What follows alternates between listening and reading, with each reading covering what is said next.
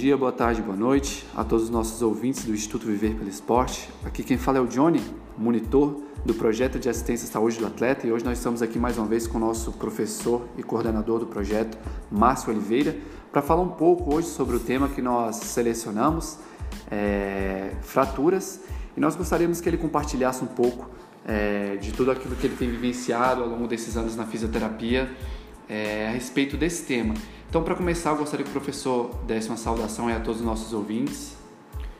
Bom, é muito prazer falar novamente aqui no nosso podcast.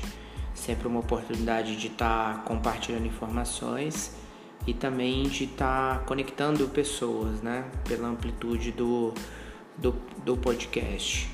Bom, nós escolhemos o tema fratura porque é um assunto de relevância tanto na área esportiva quanto na área traumato-ortopédica.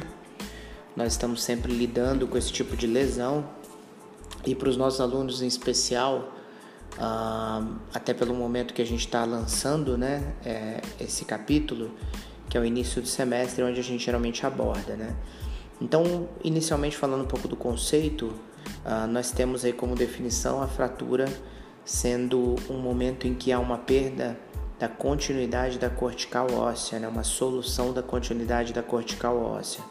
Nós sabemos que morfologicamente o osso ele é envolvido por uma camada compacta, uh, internamente ele possui uma camada esponjosa, né, trabecular.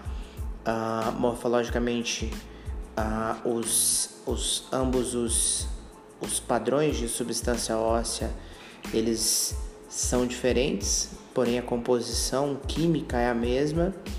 No entanto, a a, a função dessas estruturas também é diferente. Então, quando há uma solução dessa cortical, que é a camada externa, que é que geralmente ela sofre o primeiro, a primeira resposta né, frente ao trauma, nós temos então a fratura.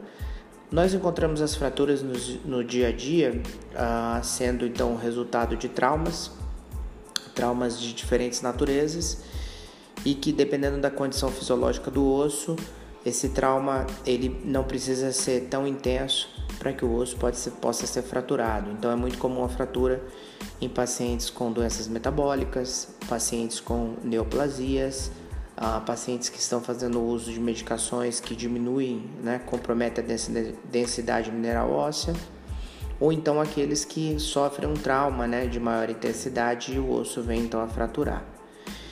Bom, após a fratura, uh, após o paciente geralmente ser encaminhado a um pronto-socorro e ser feito o diagnóstico, ele então é tratado com a imobilização local, uh, dependendo da extensão da fratura, a imobilização envolve é, mais ou menos segmentos, mas como regra envolve a articulação proximal e a articulação distal ao local da fratura.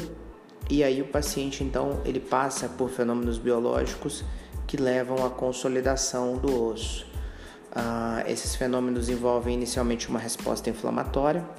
Essa resposta inflamatória ela também culmina com o desbridamento local, para que então ah, possa haver a invasão das células de cartilagem que vão formar uma matriz cartilaginosa e essa por sua vez ela é ossificada, completando então o processo ah, de consolidação que segue somente para uma fase de remodelação, onde o osso então readquire as suas propriedades mecânicas e volta ah, dentro de um prazo ah, não, não fácil de se mensurar a sua função normal.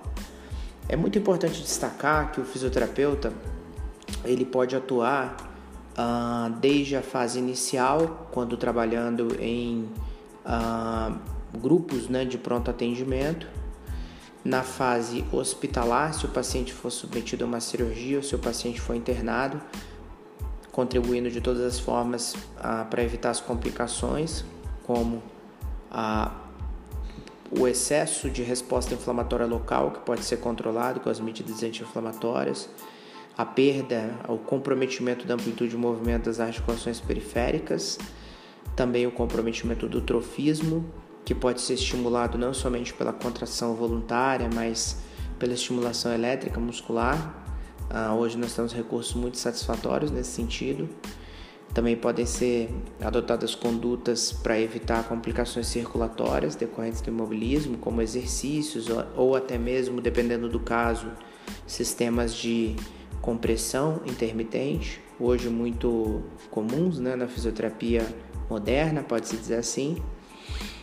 E aí, em seguida, o paciente, ele após a cirurgia, né, após o período de internação, ele vai sendo acompanhado de acordo com, a, com o, o a opção que é feita em termos de uh, estabilização da fratura, introduzindo as suas condutas passo a passo até que haja consolidação radiológica.